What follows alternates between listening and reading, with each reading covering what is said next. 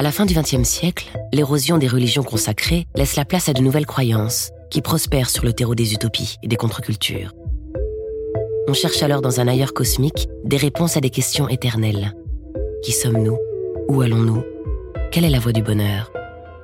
C'est dans ce bouillonnement spirituel qu'apparaît une nouvelle figure aussi inquiétante que charismatique, celle du gourou. À la fois prophète, messie et guide initiatique, le gourou entend apporter la vérité à ses disciples qui le vénèrent tel un dieu vivant au sein de leur secte. Mais entre manipulation mentale, détournement financier, abus sexuels, sacrifices humains et suicides collectifs, le dessein des gourous loin du paradis promis à ses fidèles se révélera infernal. De l'Afrique aux États-Unis, de l'Europe à l'Asie, Otto Muel, Marshall Applewhite, Claude Vaurillon, David Berg et Warren Jeff furent autant d'incarnations de ces nouveaux archanges du mal.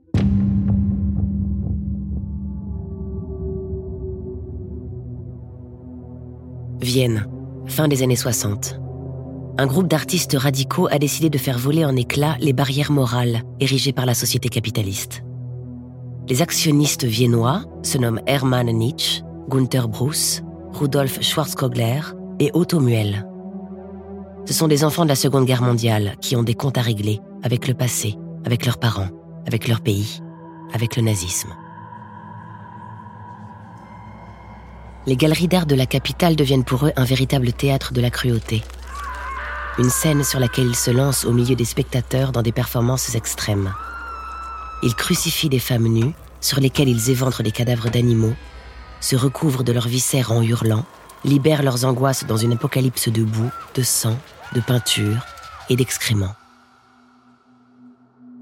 L'artiste devient dès lors un acteur hystérique et son corps une matière première inflammable. Le terrain d'expression de toutes les confrontations, de toutes les violences du monde. Leurs happenings sont vécus comme des catharsis destinés à détruire l'ordre établi, à libérer les individus. Le scandale est immense. Très vite, Gunther Bruce se retrouve en prison après s'être masturbé, recouvert de sang, en chantant l'hymne autrichien. Tandis qu'Otto Muel est recherché par la police pour avoir uriné en public. Rudolf Schwarzkogler trouve lui la mort en tombant d'une fenêtre en 1969. Mise en scène de sa propre mort ou accident, le mystère reste entier.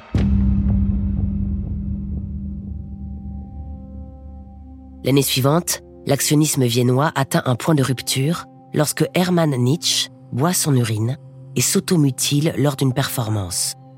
Selon lui, l'étape suivante était le suicide. Mais si le groupe se dissout alors, c'est pour prolonger l'expérience sous d'autres formes. Pour Otto Muel, les actions du groupe viennois sont en effet devenues une forme d'art bourgeois. Il veut aller plus loin et décide de se lancer dans l'aventure de la commune, en s'installant dans une vaste ferme à Friedrichshof. C'est là, en race campagne, à 70 km de Vienne, que l'artiste réunit autour de lui ceux qui, comme lui, veulent bâtir un monde nouveau en suivant les préceptes de l'AAO, soit l'organisation analytique de l'action, qui vise un retour à l'état naturel et à l'amour libre en s'inspirant de Rousseau, de Marx et du psychothérapeute Arthur Janoff. À Friedrichshof, Otto Muel veut réaliser concrètement les idéaux de la gauche révolutionnaire. Pour lui, le communisme n'est plus une idée séduisante, mais une pratique effective qui les dicte en dix principes fondamentaux comme le travail commun, la démocratie directe, la propriété commune, sans oublier la sexualité commune, la nourriture biologique et l'éducation des enfants en commun.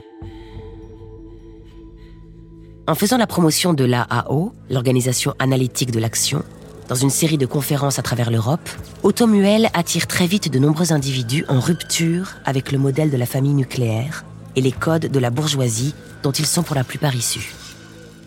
En arrivant à la commune, hommes et femmes se rasent la tête pour marquer le rejet de leur vie antérieure. Ils adoptent également un même uniforme, une salopette rayée, bleu et blanc, quand ils n'évoluent pas dans le plus simple appareil. Ici, l'individu ne s'appartient plus. Il appartient à la commune, et son intimité est bannie. il n'y a pas de porte dans l'immense ferme. Même les toilettes en sont dépourvues. Considéré comme la racine du mal, le couple est interdit, et chacun fait l'amour avec autant de partenaires qu'il le désire. Du matin jusqu'au soir, sans peur, sans jalousie ni possession, il est toujours disponible.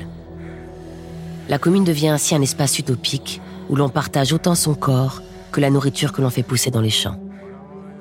À Friedrichshof, tout le monde est théoriquement égal. Mais dans les faits, Otto Muel règne en maître. À près de 50 ans, il est plus âgé que la moyenne. Drôle et charismatique, c'est un artiste à la créativité débordante qui déploie une énergie folle autour de lui. Il est le centre des attentions, et la moindre de ses interventions est écoutée religieusement. Pour faire prospérer la commune, il poursuit ses conférences, et en 1978, ce sont près de 300 personnes qui sont réunies autour de lui. Pour aider les nouveaux arrivants à s'intégrer, à libérer leur corps et leurs esprits, Automuel organise chaque soir, dans le vaste foyer, des thérapies collectives. Assis en tailleur, les membres de la commune font cercle autour d'un des leurs qui se lance nu dans un psychodrame où il libère ses pulsions et ses peurs les plus enfouies. Le sujet hurle, pleure, rit, urine, défèque, se roule par terre, redevient un enfant, crache à la face de ses parents, de Dieu et de tous les totems. Otto, qui a fait sienne la théorie du cri primal de Janov, agit ici en maître de cérémonie. Il est celui qui dirige physiquement les opérations, celui qui aide ses patients à accoucher de leur névrose en régressant jusqu'à l'état originel. Mais contre toute prévention psychanalytique, c'est un thérapeute qui a aboli toutes les distances avec ses sujets. Quand un thérapeute ordinaire couche avec un patient, la thérapie cesse. Avec moi, elle commence à ce moment-là. Si l'amour est libre à Friedrichshof, les relations sexuelles sont encadrées par certaines règles. Pour prévenir toute relation de couple qui détruirait l'équilibre du groupe, il est ainsi interdit de coucher plus d'une fois avec la même personne durant une semaine, ou d'exprimer des gestes de tendresse ou d'affection. L'homosexualité est également bannie car elle créerait des différences au sein d'une société qui se veut égalitaire.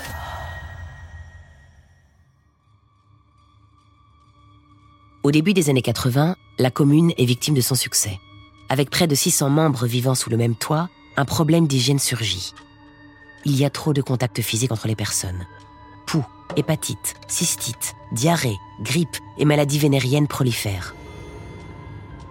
Afin de préserver la santé de son entreprise, Automuel décrète alors qu'il faut cesser toute relation avec le monde extérieur. Désormais dans le viseur des autorités autrichiennes qui surveillent ses agissements, il interrompt les recrutements. La commune vit désormais en vase clos. Automuel est le pivot de cette communauté en autarcie. Chaque jour, il organise des sessions d'expression créative où il dirige, pinceau à la main, ses élèves face à leur tableau. L'attention à son égard se transforme très vite en idolâtrie. Toujours entouré d'une nuée de fidèles qui se bousculent pour être à ses côtés, lui demander conseils et faveurs, l'artiste gourou doit faire face à une situation qu'il a provoquée, mais qu'il ne contrôle plus. Il se souvient. Tout le monde voulait être avec moi, avec papa, que je leur tienne la main. J'avais un studio qui pouvait recevoir une trentaine de personnes, mais il y en avait cent autres qui étaient en colère car ils ne pouvaient pas entrer. Ils avaient besoin de devenir indépendants. Pour résoudre ce problème, Automuel décide alors d'instaurer une hiérarchie au sein de la commune. Une structure de groupe, étagée selon leur importance, au sein desquels les individus ont droit à des possessions. Un vote démocratique assigne ainsi un numéro de 1 à 600 à chacun et décide ce qu'il peut posséder. Otto est évidemment le numéro 1 et son groupe au sommet de la pyramide est principalement composé de femmes. Cette élite de la commune choisit dès lors qui couche avec qui, mais surtout désigne celle qui partagera le lit d'Otto la nuit. Si le gourou fait ce qu'il veut durant ses journées, sa secrétaire établit chaque semaine une liste de sept élus avec lesquels Otto couchera le soir. Avoir l'honneur d'être choisi est désormais un moyen de monter dans la hiérarchie, d'acquérir ainsi plus de pouvoir et de prestige dans une commune qui voit ses idéaux se fissurer.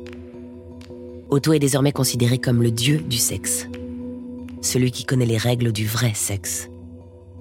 Au cercle des femmes initiées par ses soins, d'en délivrer la science aux autres membres de la communauté. Si le sexe est devenu un pouvoir de domination au sein de la commune, son exercice assidu a eu des conséquences naturelles. Baby Benjamin fut ainsi le premier enfant né à Friedrichshof. Comme les 120 autres qui suivront, Baby Benjamin n'a pas de père, puisqu'il est un enfant de la commune, et il est séparé de sa mère. L'arrivée de cette nouvelle génération bouleverse les perspectives de la communauté. Otto Muel a de grandes ambitions pour ses enfants, qui poursuivront son œuvre. Il se doit de bâtir pour eux une école afin de leur enseigner sa doctrine. Et pour cela, il faut des fonds. Le gourou demande alors à ses membres d'aller chercher de l'argent là où ils se trouvent. Les plus diplômés trouvent ainsi des emplois hautement rémunérés dans la finance à Francfort et Amsterdam, où ils cachent leur appartenance à la commune. Plus un membre rapporte de l'argent, plus il grimpe dans la hiérarchie. Un système de récompense qui permet désormais à la commune de s'enrichir, d'investir et d'acquérir des propriétés dans toute l'Europe. L'élite profite dès lors de nouveaux conforts matériels et ne se prive ni d'alcool, ni de drogue, ni de vêtements à la mode, ni des mets les plus raffinés. Au milieu des années 80, les enfants atteignent la puberté. Et ces adolescents ne doivent pas subir les répressions sexuelles imposées par la société. En étant vigilant sur l'âge de consentement, fixé à 14 ans en Autriche, Automuel encourage donc les enfants de Friedrichshof à coucher avec qui ils veulent, y compris des adultes. Mais pour une première relation sexuelle, il est très important d'être guidé par quelqu'un d'expérience, capable de leur révéler la vraie sexualité. C'est donc avec lui que la plupart des adolescentes perdront leur virginité. Aux femmes de son cercle d'amener dans son lit ces jeunes filles en fleurs. Une situation qui provoque de vives tensions dans l'élite. Les vieilles femmes se sentent en effet mises en danger face à cette nouvelle garde jugée plus fraîche et plus appétissante. De plus, les mères de ces adolescentes acceptent mal de voir leur enfant coucher avec un homme qui pourrait être leur grand-père. Bientôt, certaines ont même moins de 14 ans et ne sont pas consentantes. Enfermées dans la chambre d'automuel, elles sont violées par le gourou. Pour réfréner toute rébellion, le gourou instaure un rituel humiliant. Il gifle, à toute volée et en public, les esprits rebelles et profère des menaces aux mères qui veulent quitter un navire à la dérive. Tu peux partir, mais ton enfant, lui, doit rester ici. La colère couve au sein de la communauté dirigée par un chef de plus en plus confus, arrogant et mégalomane, qui proclame qu'il n'y a eu que trois grands artistes avant lui. Mozart, Staline et Hitler. Mais la contestation est encore contenue par son autorité. C'est à l'été 1991 que la communauté explose. L'aube se lève lorsqu'un cortège de voitures de police pénètre dans l'enceinte de la ferme. Ils savent où ils vont à l'étage où Otto Muel dort en compagnie d'une élue. Les policiers entrent avec fracas dans son studio. Le gourou en ressort, menotte au poing. Des jeunes filles ont témoigné. Le gourou est accusé d'usage et de possession de drogue, de manipulation mentale et de sexe avec des mineurs. Il reconnaît les faits et le 13 novembre 1991, Otto Muel est condamné à sept années de prison.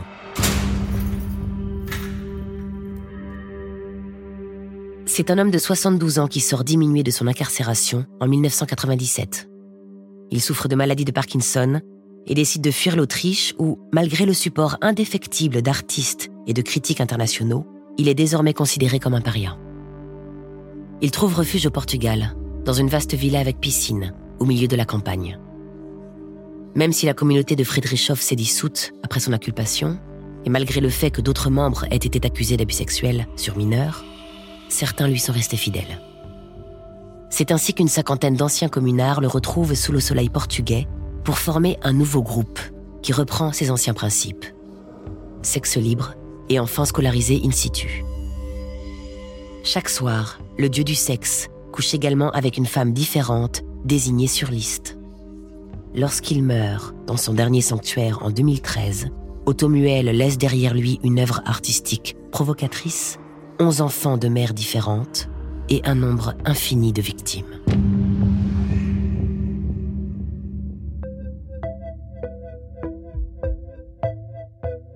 Gourou saison 2 est une production originale Engel. Narration Mélanie Doutet. Écriture Clovis Gou. Musique originale Nova Materia et My Music Library. Sound design Guillaume Sulpi. Mixage Thomas Gabriel. Chargé de production Alix Pénichon. Réalisation Didier Leclerc. Production Raphaël Fruchard et Didier Leclerc.